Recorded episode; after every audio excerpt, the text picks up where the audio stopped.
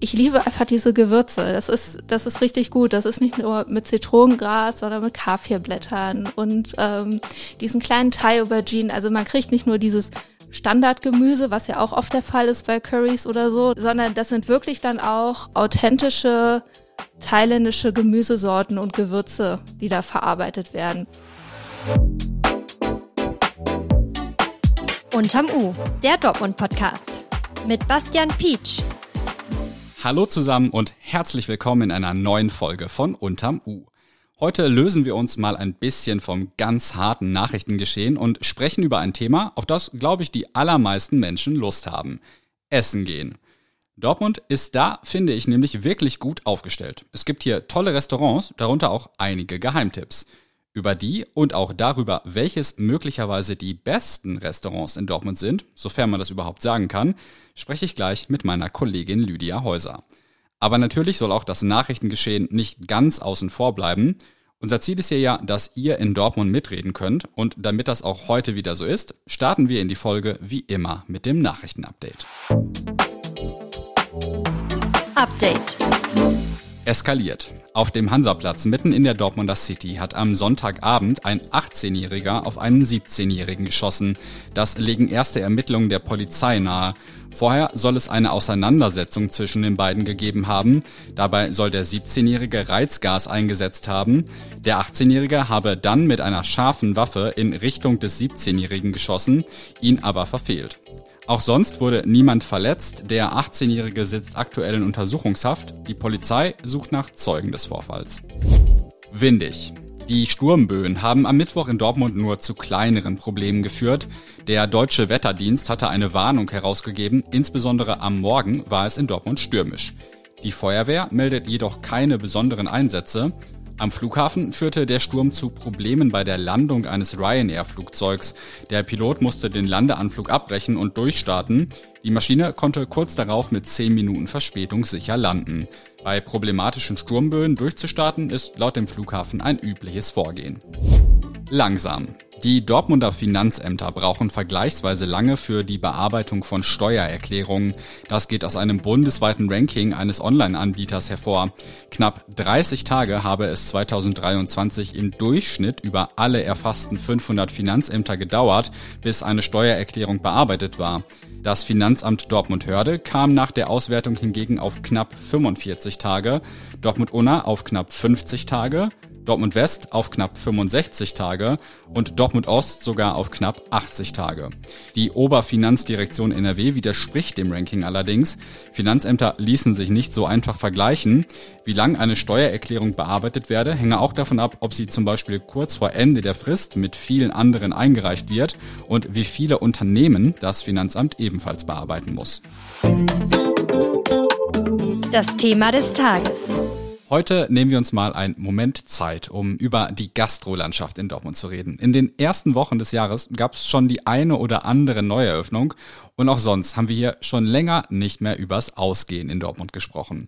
Bei mir ist dafür meine Kollegin Lydia Häuser. Hallo Lydia. Hallo Bastian.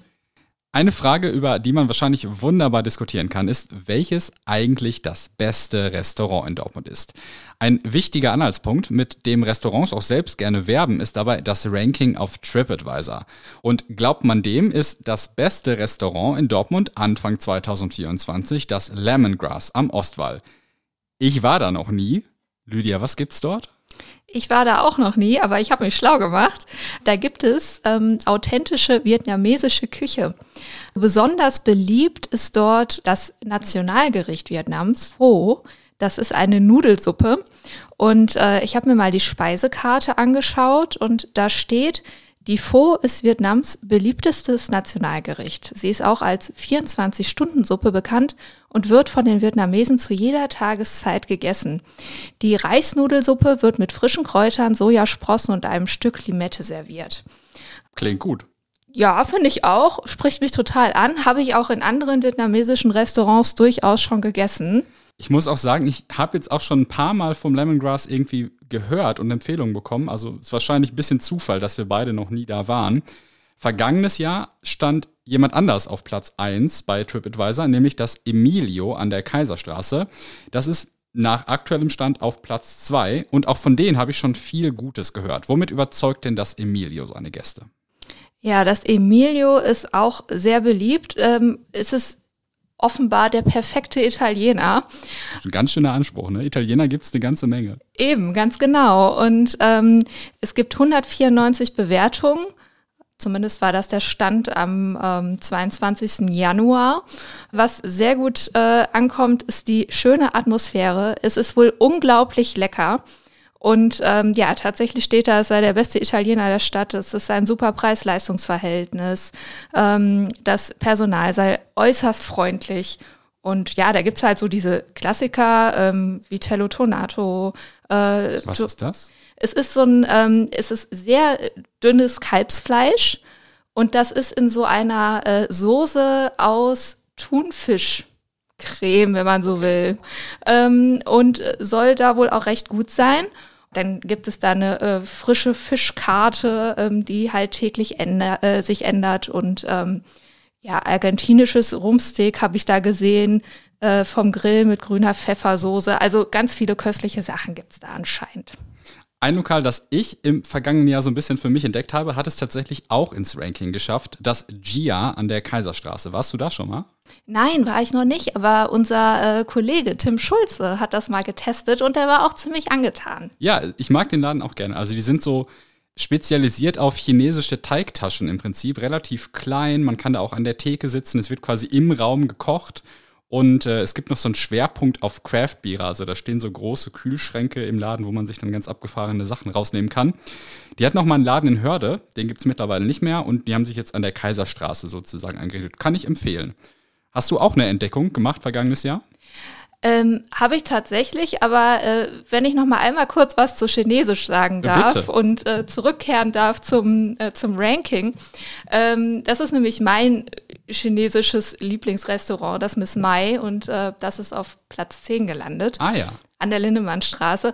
Die haben wirklich eine kleine, überschaubare Karte, aber es ist unglaublich lecker. Also es ist nicht so dieses was man so halt kennt, ne? Peking-Ente, äh, süß-sauer. Also das ist wirklich richtig gutes chinesisches Essen. Die machen so ähm, Bandnudeln selbst und äh, haben ganz viele tolle unterschiedliche ja, Geschmacksnuancen einfach. Also wirklich, mhm. wirklich toll. Kann ich nur empfehlen.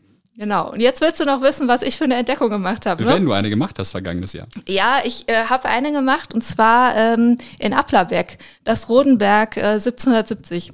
Das finde ich ganz toll. Also das ist wirklich dann, das ist schon ein bisschen teurer. Ne? Das ist, ist auch relativ äh, neu, ne? Das ist relativ neu. Ähm, man sieht auf, also wenn man da reinkommt, das ist wirklich richtig toll eingerichtet mit ganz viel Liebe und ähm, was gibt's da zu essen? Fisch und Muscheln und ähm, man muss unbedingt, auch wenn man schon satt ist, man muss danach noch eine Kugel Eis probieren. Ich habe da Roseneis gegessen, das war der Knaller. Abgefahren. Ja. Gab es denn für dich im TripAdvisor-Ranking auch eine Überraschung, ein Restaurant, wo du gedacht hast, das wundert dich, dass das dabei ist? Ja, es sind halt so die gängigen dabei, ne? Also äh, das Wenkers ist dabei, das Höfels, das Pfefferkorn. Die man kennt. Und das erklärt vielleicht auch so ein bisschen ähm, das Ranking von TripAdvisor. Ne? Also du wirst als Restaurant hoch gerankt, wenn du viele ähm, Bewertungen hast und natürlich auch viele gute Bewertungen. Aber äh, wir wissen das ja vielleicht selbst, wenn wir irgendwie in eine fremde Stadt kommen oder so. Dann guckt man gerne mal bei TripAdvisor, wo es hingeht. Genau, da guckt man bei TripAdvisor und man ist ja dann auch eher so in den Hotspots unterwegs. Und das erklärt für mich auch, warum diese großen Läden äh, unter den Top Ten sind. Und man muss auch dazu sagen, das Ranking bei TripAdvisor ist natürlich nur eine Momentaufnahme. Das kann sich jederzeit ändern. Und deshalb schauen wir jetzt nochmal auf ein paar Restaurants, die wir spannend finden, aber die da gar nicht vorkommen. Es gab nämlich zum Beispiel in diesem Jahr auch schon einige Neueröffnungen in Dortmund und eine Neueröffnung, auf die ich mich ganz besonders gefreut habe, ist das Takumi an der Brückstraße. Die Rahmenkette kommt ursprünglich aus Düsseldorf, hat aber mittlerweile Filialen in vielen Großstädten und ich habe richtig Bock, da essen zu gehen. Ist das was für dich, Lydia?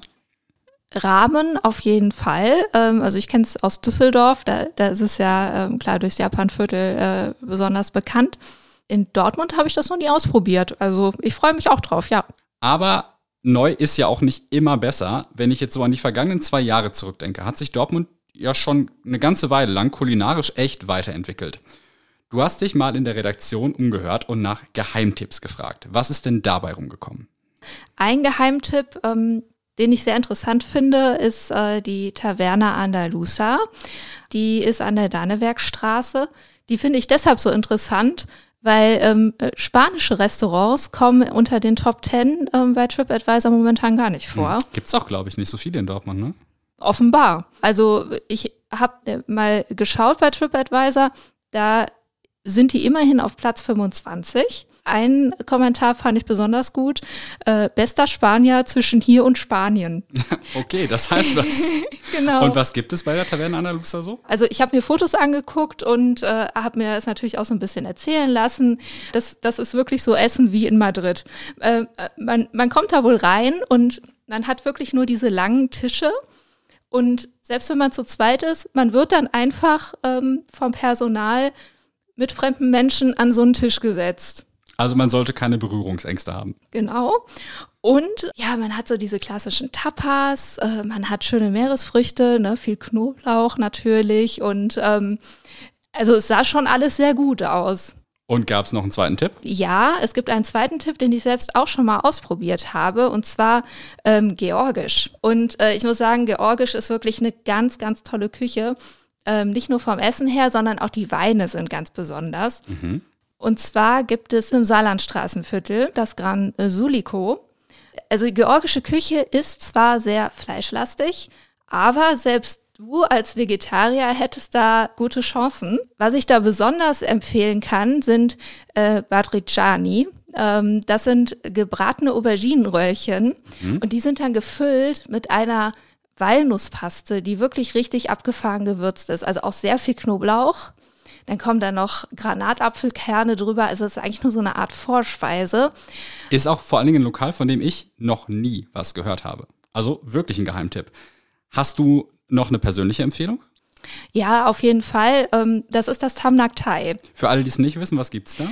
Ja, da gibt es richtig gutes thailändisches Essen und äh, vor allem auch für Vegetarier ist da richtig mhm. viel dabei. Also es ist einfach, äh, ja, ich, ich liebe einfach diese Gewürze. Das ist, das ist richtig gut. Das ist nicht nur mit Zitronengras, sondern mit Kaffeeblättern und ähm, diesen kleinen Thai-Auberginen. Also man kriegt nicht nur dieses Standardgemüse, was ja auch oft der Fall ist bei Curries oder so, ne? Mhm. Äh, sondern das sind wirklich dann auch authentische thailändische Gemüsesorten und Gewürze, die da verarbeitet werden. Ja, der Empfehlung schließe ich mich auf jeden Fall an. Falls ihr jetzt nicht die Zeit habt, diese ganzen Restaurants alle durchzuprobieren, dann habe ich zwei Tipps für euch. Zum einen findet ihr zu vielen Lokalen auf rn.de slash foodlover-dortmund Restaurantchecks von unseren Kollegen und Kolleginnen. Zum anderen gibt es aber auch dieses Jahr wieder mehrere kulinarische Festivals in der Stadt, bei denen ihr verschiedene Gerichte probieren könnt. Oft sind da auch Dortmunder Restaurants beteiligt. Hast du da noch eine kurze Übersicht, Lydia? Ja, die habe ich tatsächlich. Und zwar haben wir einmal Dortmund à la carte. Findet statt von 14. bis 18. August auf dem Hansaplatz. Dann haben wir eine ähnliche Veranstaltung auf dem Friedensplatz, die Gourmedo. Ist auch in Planung, da gibt es allerdings noch kein Datum. Dann haben wir das Street Food Festival. Das findet vom 8. bis zum 12. Mai statt auf dem Friedensplatz. Da kann man sich auch, ähm, glaube ich, kulinarisch äh, gut verwöhnen. Und dann haben wir noch ähm, das Menükarussell, das äh, startet jetzt bald wieder. Da machen 20 Dortmunder Restaurants mit. Da gibt es dann also ein besonderes Vier-Gänge-Menü in jedem dieser Restaurants. Und das findet statt von 1. Februar bis 31. März. Und ich bin sicher, das wird nicht alles sein, also kulinarisch in Dortmund wird dieses Jahr bestimmt wieder einiges geboten werden. Ich habe jetzt auf jeden Fall Hunger. Lydia, vielen Dank für das Gespräch. Viele weitere Gastro-Infos aus Dortmund und das komplette TripAdvisor-Ranking der 10 besten Restaurants findet ihr in den Shownotes. Es ist ja mittlerweile sowas wie ein Dauerzustand, aber seit gestern streikt wieder die Lokführergewerkschaft GDL. Der Streik soll bis Montagabend andauern und ist damit einer der längsten Bahnstreiks der jüngeren Vergangenheit. Die Deutsche Bahn hat einen Notfahrplan veröffentlicht. Mein Kollege Wilko Ruland hat sich gestern Morgen am Dortmunder Hauptbahnhof umgetrieben und geschaut, welche Folgen der Streik für den Pendlerverkehr hat. Viele Verbindungen sind ausgefallen, wie auch schon bei vergangenen Streiks schienen sich aber die allermeisten Reisenden darauf eingestellt zu haben. Am Hauptbahnhof waren vergleichsweise wenig Reisende unterwegs, allerdings kam es auch auf der Straße im Berufsverkehr nicht zu mehr Problemen als sonst. Die zentrale Forderung der Lokführergewerkschaft ist eine Absenkung der Wochenarbeitszeit auf 35 Stunden bei vollem Lohnausgleich. Das lehnt die Deutsche Bahn als nicht umsetzbar ab. Aktuell sind die Verhandlungsfronten verhärtet. Damit sind wir am Ende der heutigen Folge angekommen. Zum Schluss möchte ich euch noch unser RN Plus Probeabo ans Herz legen. Für drei Euro könnt ihr drei Monate lang alle Inhalte auf rn.de nutzen. Den Link dazu findet ihr in den Shownotes. Wir hören uns morgen wieder. Bis dahin und bleibt gesund.